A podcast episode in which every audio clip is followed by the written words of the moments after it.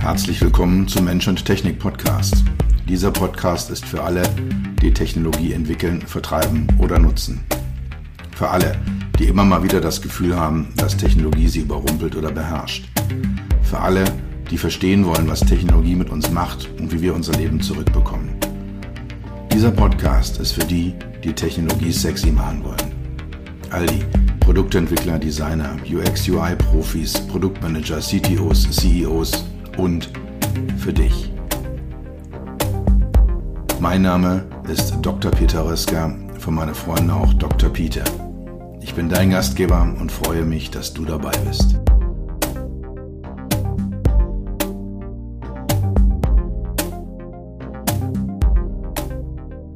Die heutige Folge des Mensch-Technik-Podcast setzt sich mit dem Thema Kreativitätstechniken auseinander. Kreativitätstechniken sind so Methoden, kleine Techniken, die man anwenden kann, wenn man eine Idee braucht, wenn man eine Innovation machen möchte, ja, wenn man einfach mal kreativ sein möchte. Die Folge passt in die kleine Reihe zum Thema Prozess der HMI-Entwicklung. Da hatte ich vor sechs, sieben Wochen mal ein paar Folgen gemacht, äh, so zum Thema Analysen, die man vorab macht zum Thema, wie sieht denn eigentlich so eine Entwicklung aus? Und hatte damals schon angedeutet, äh, das Thema Kreativität, Kreativitätstechniken ist eine, eine separate Episode wert. Ja, und das ist sie hier. Und das, was ich hier erzähle, kann man natürlich sehr, sehr gut in der Technologieentwicklung einsetzen, aber auch in anderen Kontexten. Es gibt im Leben und auch in der Entwicklung von Technologie und von HMIs häufig den Moment, wo man sich mal was einfallen lassen muss. Auch gerne in meinen Beratungsprojekten habe ich dann die ganzen Themen analysiert und äh, habe dann das Kundenportfolio vielleicht analysiert, den Markt mir genauer angeschaut, mal so ein paar grundlegende Dinge überlegt und ja, jetzt kommt dann der Punkt, äh, wo man dann sich mal ein Produkt einfallen lassen muss oder ein Prozess oder eine Innovation. Und wenn man dann Druck aufbaut, so Zeitdruck, Erfolgszwang, das sind klassische Killer von Kreativität. Oft kommen die besten Ideen in den Momenten, in denen man weit weg ist, in denen man ganz weit weg ist. Unter einer Dusche zum Beispiel, bei einem Spaziergang, sehr häufig auch bei Gesprächen mit Unbeteiligten, wo man das Problem einfach mal darlegt und entweder ein Feedback bekommt oder einfach nur durch das Darlegen, durch das Analysieren, durch das Aufteilen, durch das Erklären sich eine Lösung schon aufdringt.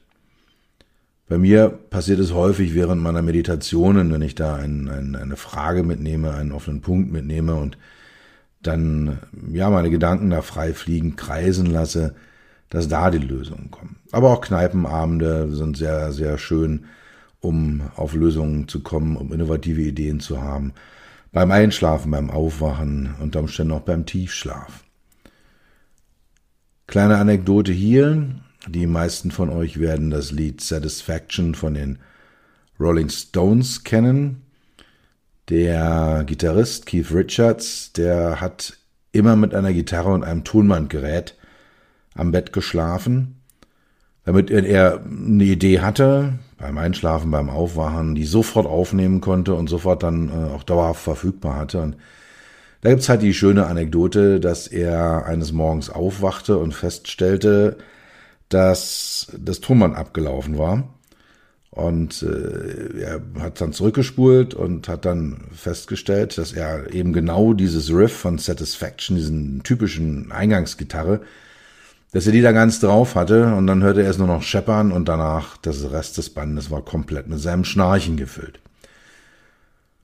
Ob das jetzt so stimmt, weiß ich nicht, lässt sich vielleicht auch gar nicht mehr nachweisen, aber zeigt auf, dass man halt in Situationen, in denen man weit weg vom Problem ist oder ja gar nicht so richtig anwesend ist, häufig die besten und schönsten Ideen hat.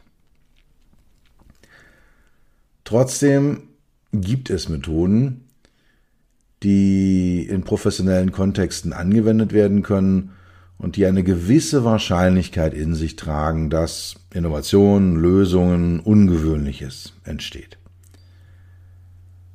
Und diese Methoden können hervorragend durch die spontan genannten, also Dusche, Spaziergang, Gespräche, Meditation, Kneipenabende, können die spontan und gut äh, ergänzt werden. Oder häufig ergänzen sich auch ganz, ganz von alleine. Was ich in dieser Podcast-Folge machen werde, ist, äh, dass ich drei Methoden, die sich im Bereich Technologieentwicklung, die in meinen Kunden, in meinen Beratungsprojekten sich als gut und tauglich erwiesen haben, vorstellen werde. Aber diese Methoden könnt ihr natürlich immer und überall anwenden, wenn es darum geht, innovative Ideen zu haben, ungewöhnliche Ideen zu haben, neue Ideen zu haben. Ob das jetzt die Planung einer Hochzeitsfeier oder eines Urlaubs ist, ob ihr äh, ein, ein Geschenk für einen lieben Menschen finden wollt, der aber schon alles hat, oder ob es einfach darum geht, euer gesamtes Leben umzubauen. Also diese Kreativitätstechniken lassen sich in nahezu allen Kontexten immer wieder anwenden. Ich habe drei Stück rausgesucht, die ich gut kenne, weil ich sie auch selber gerne häufig und viel einsetze. Und äh, ja, werde jetzt mal einfach Stück für Stück vorstellen. Das erste ist der absolute Klassiker unter diesen Kreativitätstechniken. Es ist das Brainstorming. Und es hat nichts damit zu tun, dass man sein, sein Hirn erstürmt, sondern äh, dass man mit dem Hirn ein Problem erstürmt, wie der Erfinder Alex F. Osborne niedergeschrieben hat, 1939 ähm, entwickelt mit äh, dem Ziel, Ideenfindungen in Gruppen zu erleichtern oder zu, zu ermöglichen. Beim Brainstorming kann man Gruppen beliebiger Größe bilden. Osborne gibt äh, keine Größen vor. Ich habe die Erfahrung gemacht, dass es so ab drei Personen ganz gut geht. Ab fünf Personen wird es dann spannend. So zehn oder mehr sind gerne mal zu viel. Hängt sicher vom Thema ab, hängt auch davon ab, was sind das für Leute, sind die das gewöhnt, wie diszipliniert sind die, äh, wie viel Querdenker habe ich da mit dabei. Aber also da, aber so so fünf bis zehn ist äh, beim Brainstorming meiner Erfahrung nach äh, eine sehr sehr schöne Gruppengröße. Wichtig ist beim Brainstorming, dass man eine sauber ausformulierte Frage hat, dass klar ist, worum es denn eigentlich geht und dass diese Fragestellung so eine mittlere Granularität hat, eine, mittleren Grad an Detaillierung hat. Also zum Beispiel die Frage, wie retten wir das Klima, die ist wahrscheinlich zu groß. Äh, wie können wir die Auswahl des nächstgelegenen Edelrestaurants in einem Navigationssystem erleichtern, ist vielleicht zu eng. Also so mittlere Größen der Fragestellung, mittlere, mittlere Granularität, mittlerer Detaillierungsgrad, das bietet sich für ein Brainstorming an. In der ersten Phase des Prozesses findet eine freie Assoziation statt, ein, ein spontanes Finden von Ideen. Meistens, und so mache ich das auch immer, verteile ich dann Kärtchen an die Teilnehmer, so, so Karteikarten, können auch unterschiedliche Farben haben, unterschiedliche Formen haben. Und die Leute schreiben einfach spontan auf, was sie wie assoziieren. Und die Aufforderung an alle Teilnehmer ist, je größer, je verrückter, je unrealistischer die Idee ist, desto besser ist es. Und in der ersten Phase ist erstmal häufig alleine, hat man alleine ein, ein Problem ähm, analysiert und spontane Gedanken aufschreibt und danach dann in die Gruppe geht, also dass die Leute dann ihre Karten an, an Pinwände, äh, an Pinwänden befestigen und äh, so ein bisschen durchsortieren, ein bisschen, bisschen kommentieren auch.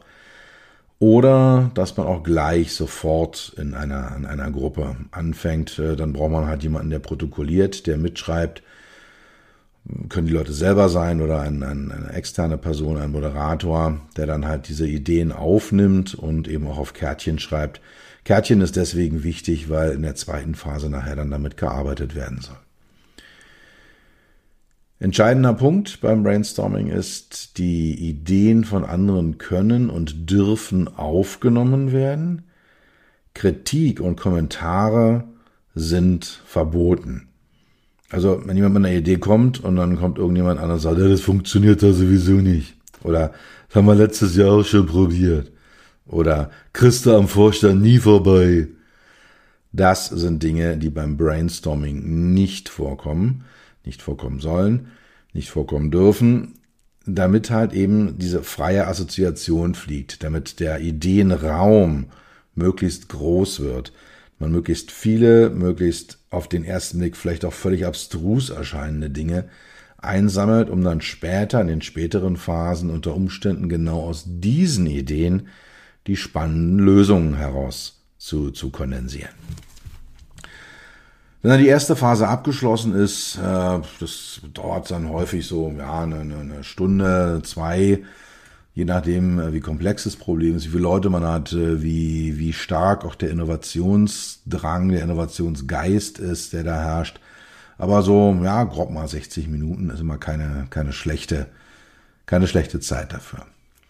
In der zweiten Phase werden dann die Ideen sortiert. Deswegen auch die Zettel oder die Karteikarten, auf die man draufschreibt, damit man halt dann an den Wänden, ja, vielleicht also alle Ideen, die in Richtung Hardware gehen, zusammensammeln kann oder alle Ideen, die in Richtung Software gehen oder alle Ideen, die in Richtung Prozesse gehen, so zusammenstecken kann, damit man so eine, so eine Clusterung, so eine Gruppierung äh, hinbekommt.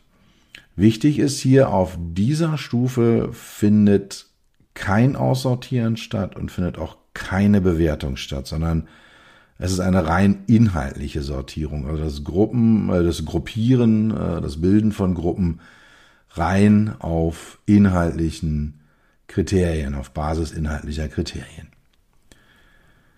Das kann durch die Gruppe erfolgen, die auch die erste Phase durchgemacht hat. Ich tue das eigentlich immer weil häufig dann auch nochmal Zusatzideen kommen, weil Modifikationen kommen, weil auch nochmal Erklärungen nachgeschoben werden können. Nee, nee, nee, das habe ich jetzt so nicht gemeint, sondern das geht nochmal in eine andere Richtung. Es kann aber auch eine Gruppe von Experten, von Fachexperten oder auch eine ganz andere Gruppe neutraler Art diese Sortierung durchführen. In einer dritten Phase erfolgt dann eine Bewertung. Auch das kann wieder durch die Gruppe selber erfolgen oder das ist dann häufig eher der Fall durch fachliche Experten, dass man halt ein, zwei Fachexperten dazu nimmt, vielleicht noch einen Manager, vielleicht auch einen externen Experten mit dazu nimmt, um halt diese Ideen zu bewerten und dann auch diese Ideen in konkrete Aktionen, in nächste Schritte, in Produkte, in äh, ja, konkrete Ideen überführt. Und gerade diese dritte Phase, die Bewertung und aber dann auch das Überführen der Ideen in konkrete Aktionen, das findet häufig nicht statt. Und deswegen hat so Brainstorming auch so ein bisschen naja, so die Assoziation, wir haben mal eine Stunde Zeit und machen uns mal ein kleines Spassekin und, und spinnen mal eine Runde rum und kommt ja eh nichts bei raus. Und das Problem an der Stelle ist, es kommt wirklich häufig eh nichts bei raus, was aber nicht an der ersten oder zweiten Phase liegt, sondern daran, dass in der dritten Phase, dass sie entweder gar nicht stattfindet oder dass es dort nicht richtig ernst genommen wird. Also es sind alle drei Phasen freie Assoziation, sortierende Ideen, und Bewertung und Überführen in konkrete Aktionen gleichwertig und gleich wichtig. Großer Vorteil des Brainstormings ist, es ist einfach, es ist schnell und es ist flexibel. Man kann Brainstorming immer mal wieder in den diversen Kontexten machen. Man kann auch immer wieder neue Leute dazu holen. Man kann auch immer die gleichen Leute dazu holen. Und äh, ja, es ist jetzt gar nicht mal auf Technologie, Technologieentwicklung beschränkt, sondern es ist äh, ja in allen Kontexten einsetzbar. Zwei Nachteile hat das Brainstorming führt gerade in technologischen Kontexten im, im Bereich der HMI, der Human Machine Interface Entwicklung, führt es zu ja, Feature-Explosionen. Also der hat noch eine Idee und ach und die Idee auch noch und dann packen wir alles rein. Und am Ende hat man nachher dann ein Produkt, was äh, ja vielleicht sowas ist wie so ein Schweizer Messer, was irre viel kann, aber eigentlich nicht so richtig gut. Das ist halt immer so eine Sache, die bei, bei Brainstorming sehr kommt, dass man einfach ja, ein fettes Produkt erzeugt oder einen fetten Prozess erzeugt, weil da sind ja viele Ideen da unter Umständen und, und viele auch tolle Ideen, wo man dann sagt, ja, müssen wir und ach, nehmen wir auch noch mit rein und, und klappt bestimmt ja ganz gut und also das, das führt dann einfach zu so einer so einer Explosion äh, des, des, des Produktes äh, zu, oder des Prozesses, so dass man da halt äh, dann bestimmt mit was was richtig Fettem am Ende rauskommt.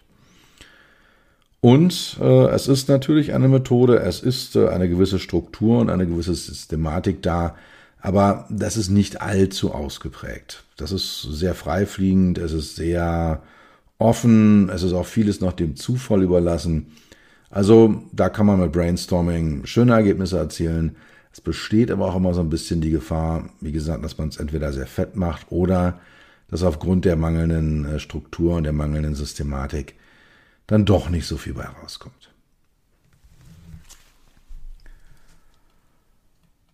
Die zweite Methode, die ich hier kurz anreißen möchte, heißt Scamper, also S-C-A-M-P-E-R.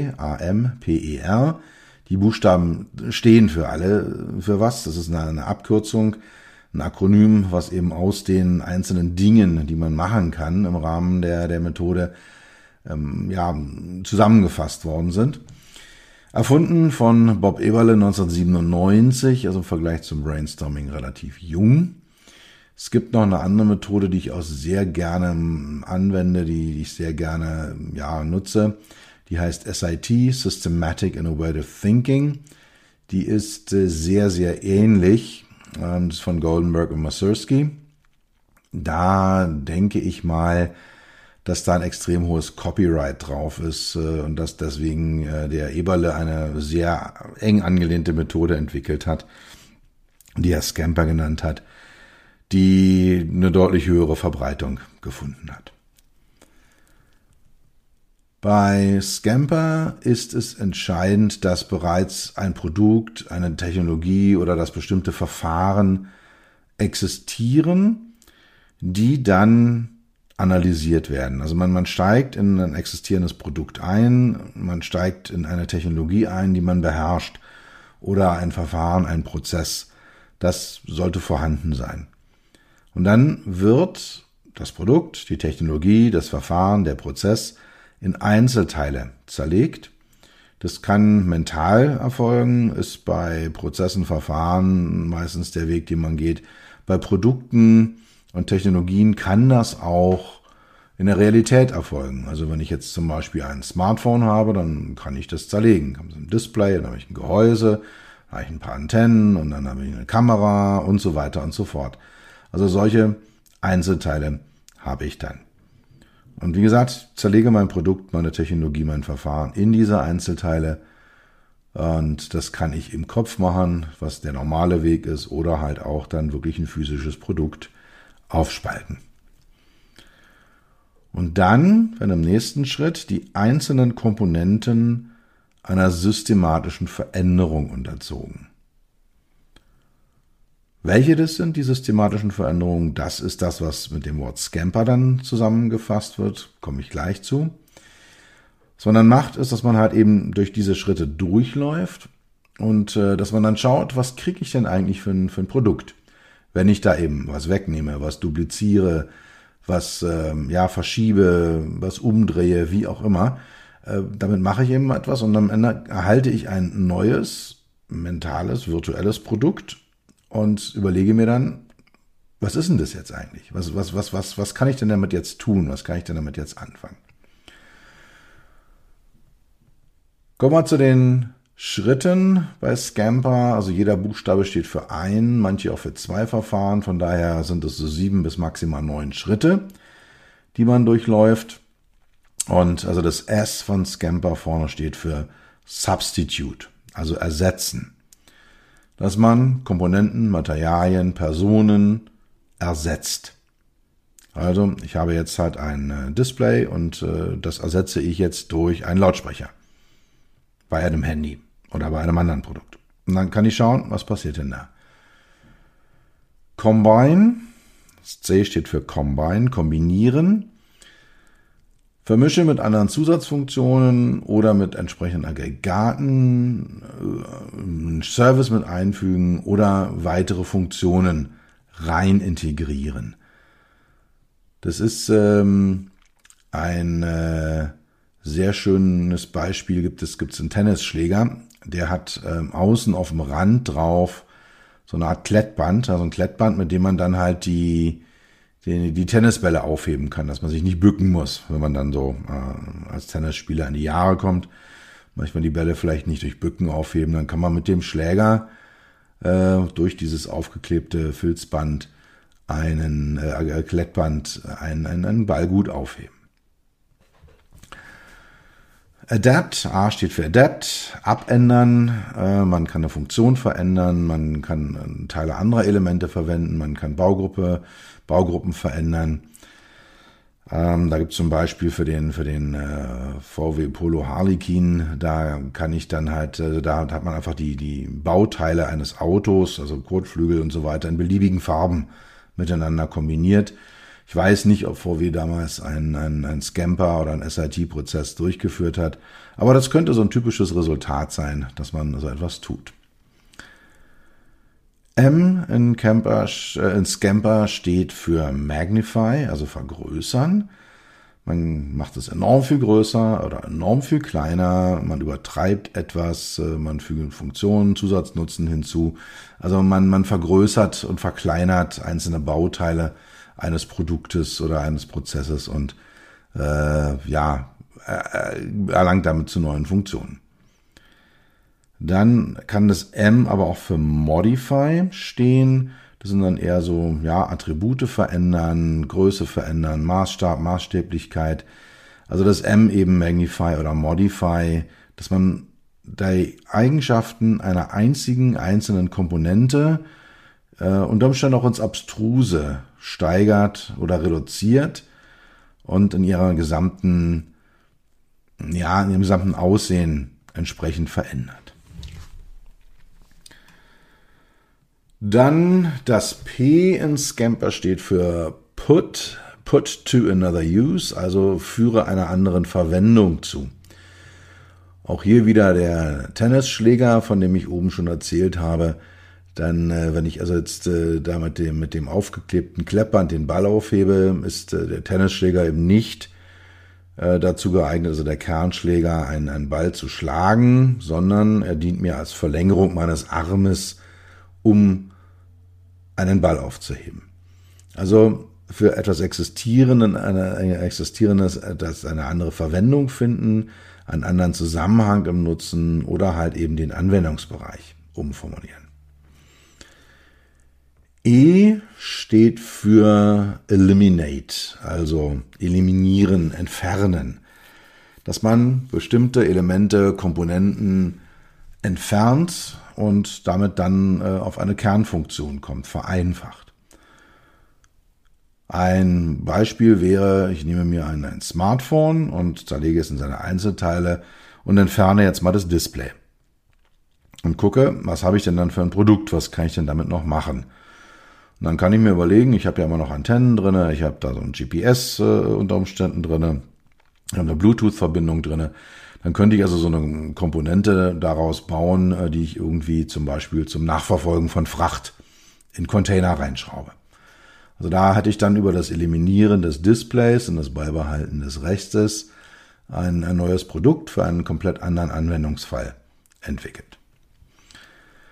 Und R hat auch wieder eine Doppeldeutung, äh, Doppelbedeutung, Rearrange oder Reverse, also umstellen, Reihenfolge verändern, Komponenten vertauschen, Geschwindigkeiten variieren und so weiter und so fort. Oder halt eben auch etwas komplett umdrehen, umstülpen, auf den Kopf stellen. Oder eine entgegengesetzte Nutzung finden. Und das sind halt eben, äh, ja, Dinge, wo man dann wirklich genau mal reinschaut in die Komponenten und sie einfach anders denkt und anders herum denkt. Das waren jetzt mal so im kurzen Schnelldurchlauf die Scamper-Schritte. Da kann man jeden einzelnen durchführen, da kann man äh, einzelne sich herausnehmen. Grundprinzip ist immer ein Prozess oder ein Produkt in kleine Einzelteile oder in seine Einzelteile zu zerlegen und mit diesen Einzelteilen zu spielen und sie dann wieder neu zusammenzusetzen. Das ist ein, ein sehr systematisches Vorgehen. Es ist extrem analytisch. Und ich habe auch festgestellt, wenn ich das mal angewendet habe, es ist auch extrem ingenieursaffin. Also man sehr häufig so, so technisch orientierte Leute, die sagen, ach, so Kreativität ist ja gar nicht so mein Ding und ich bin ja so unkreativ und solche Menschen kann man dann sehr, sehr gut mit dieser Methode abholen, weil sie sehr eng am Produkt, sehr eng am Prozess dran bleibt und weil sie halt eben diese Systematik hat, mit der man dann bestimmte Dinge verändert. Ein ganz großer Vorteil von Scamper ist, dass sehr schlanke, unter Umständen sehr, sehr smarte Produkte entstehen und dass in den allermeisten Fällen vorhandene Ressourcen, vorhandene Technologien verwendet werden, dass die oft nur neu kombiniert werden äh, dass also gar keine technologischen Innovationen notwendig sind, um ein neues Produkt zu entwickeln. Also wenn ich jetzt einfach nur ein Bauteil umdrehe oder etwas umfunktioniere oder noch ein bisschen vergrößere, ein bisschen verkleinere, muss ich jetzt nicht eine komplett neue Technologie für irgendein Produkt, was ich entwickeln möchte, adaptieren oder einkaufen oder zukaufen, sondern sehr, sehr häufig kann ich das, was ich ohnehin schon habe, nur geringfügig anders einsetzen und damit dann sehr, sehr schlank und schnell eine Innovation vorantreiben. Scamper hat einen ganz großen, ganz starken Nachteil. Ich erschaffe Produkte, für die ich häufig erst noch ein Problem finden muss. Also durch die Natur von Scamper, dadurch, dass ich ein existierendes Produkt nehme und es extrem verändere, schaffe ich erstmal ein Produkt und dann schaue ich, und das ist ja immanent, das ist ja prozessimmanent bei, bei, bei Scamper, schaue ich erst danach, was mache ich denn damit? Also, welches Problem löse ich denn mit dem, was ich hier erschaffen habe? Und eine der großen und aus meiner Sicht auch völlig berechtigten Kritiken an der, an der Technologieentwicklung ist, dass wir sehr, sehr stark technikgetrieben sind, dass wir sehr, sehr stark, äh, ja, technologische Lösungen haben und dann dafür Probleme suchen und eigentlich an den wahren Bedürfnissen der Nutzer vorbeilaufen. Also, Scamper aus meiner Sicht großer Vorteil, sehr systematisch, sehr analytisch, sehr ingenieursaffin, großes, großer Nachteil. Ich äh, erschaffe mir Produkte, die unter Umständen überhaupt kein Problem lösen. Kommen wir zur dritten Methode, was eigentlich eher eine, eine Gruppe von Methoden ist. Das sind auch so Gedankenspiele, die ich äh, gerne mit meinen Klienten betreibe. Die Leute, die mit mir schon auch mal zusammengearbeitet haben, werden es kennen. So kurz vor Schluss schmeiß ich dann gerne mal die Frage rein, ja, was ist denn nun, wenn genau das Gegenteil eintritt? Oder wenn, äh, denk doch mal genau in die andere Richtung, als die, die wir bisher gedacht haben. Oder äh, ja, wie geht's denn halt eben, äh, wenn, wenn alles optimal wäre, ja, wenn wir unbegrenztes Budget hätten, wie sähe es dann aus? Oder auch damit verbunden die sogenannte Ten Times Methode. Das sind alles Methoden, die auf Coaching-Fragen basieren, so auf offenen Fragen basieren. Was wäre denn wenn? Stell dir vor, was fehlt dir? Was müsste passieren damit? Das sind so klassische Fragen, äh, die man auch so in offenen Diskussionsrunden stellt. In meinen Beratungsprojekten wende ich das, wie gesagt, sehr häufig an, wenn man schon so ein bisschen fortgeschrittener ist, wenn man also eine gewisse Sättigung schon erreicht hat und sich unter Umständen beim Klienten schon so ein klein bisschen Zufriedenheit einstellt, boah, da ist ja schon so eine Lösung skizziert. Dann nochmal reinzugehen und zu sagen, hey, das geht noch besser, da können wir noch mehr, da ist noch mehr dahinter. Also bei Methoden zum Beispiel denke das Gegenteil, welche Alternativen haben wir? Was können wir anders machen? Was passiert, wenn das und das nicht eintritt oder wenn wir diese oder jene Komponente nicht zur Verfügung haben? Oder auch die Frage, wie können wir das Gegenteil erreichen? Wie können wir, ja, wir haben jetzt für ein bestimmtes Ziel gearbeitet, wie können wir das Gegenteilziel erreichen? Oder eben einfach, was passiert, wenn wir alles komplett auf den Kopf stellen und alles ganz genau andersrum läuft. Bei Denke das Optimum, wie sähe der Prozess, wie sähe diese Technologie, wie sähe dieses Produkt in einer idealen Welt aus? Was würde passieren, wenn wir alle Ressourcen dieser Welt zur Verfügung haben? Also alle Zeit, alles Geld, alles Material, alle Menschen. Was würde dann passieren? Wie sähe es dann aus? Und auch hier bei beiden, sowohl denke das Gegenteil als auch denke das Optimum, da kann man dann viel Inspiration erhalten, ähm, auch viel hinterfragen nochmal oder halt eben dann auch einfach nochmal an einzelnen Stellen optimieren, wo man dann sagt, hm, klar, ich habe mir jetzt vorgestellt, ich hätte unendlich viel Geld zur Verfügung, aber das kriege ich auch anders hin, ohne unendlich viel Geld. Aber ich hatte eine Idee, die, die ich dann auch äh, unter Umständen realisieren kann. Oder halt eben die sogenannte Ten-Times-Methode, also die Zehn-Mal-Methode. Da guckt man sich dann entsprechend auch wieder das Produkt an und sagt, was wäre denn, wenn ich zehnmal mehr Budget hätte? Zehnmal mehr äh, Erfolg hätte. Wenn ich zehn, äh, wenn ein, ein Produkt oder eine einzelne Komponente zehnmal größer wäre, als sie jetzt ist. Oder zehnmal kleiner. Oder wenn ich ein Budget hätte, was nur ein Zehntel so groß ist. Wie würde ich es denn dann noch realisieren? Also das sind einfach so Themen mit dieser Zehnmal-Methode, dass man da auch nochmal in so ein Produkt einsteigt, so eine Lösung nochmal analysiert und einzelne Komponenten eben um den Faktor 10, das kann auch der Faktor 100 sein, äh, oder der Faktor 1000 vergrößert oder auch verkleinert, um dann zu sagen, okay, wenn äh, jetzt das Display meines Handys zehnmal größer ist, dann ist es ja eigentlich ein Tablet oder ein Fernseher oder ja, dann habe ich da unter Umständen halt eben nochmal andere Möglichkeiten auf eine entsprechende Lösung zu kommen.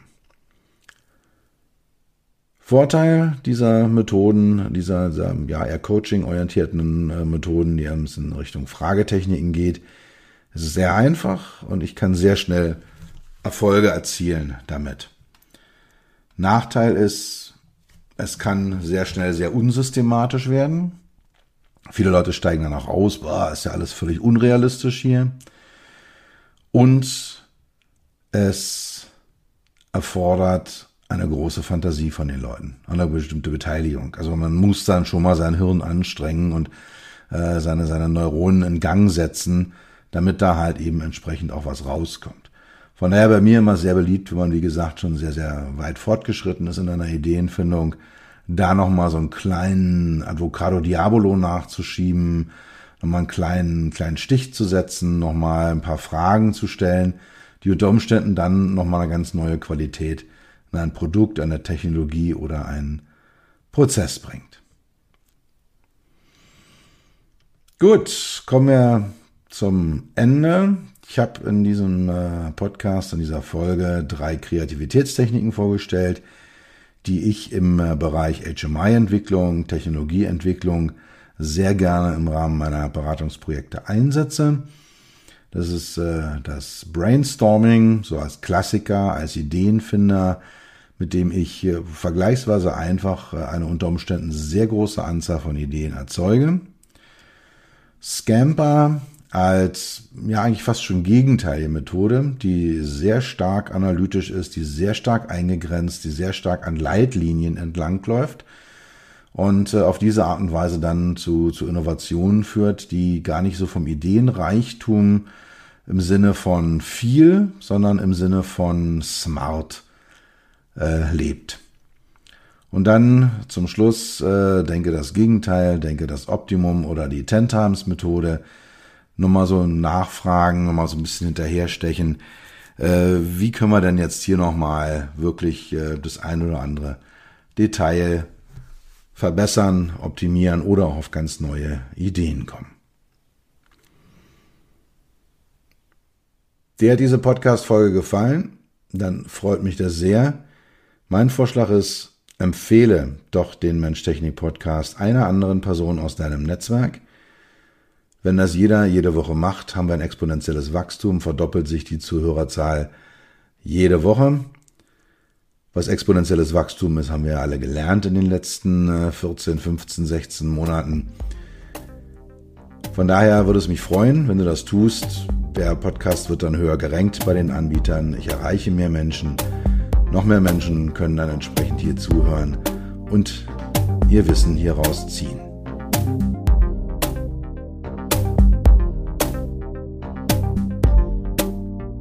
Das war's für heute. Ich bedanke mich dafür, dass du Zeit mit mir verbracht hast. Du hast etwas für dich getan, was dir keiner mehr nehmen kann.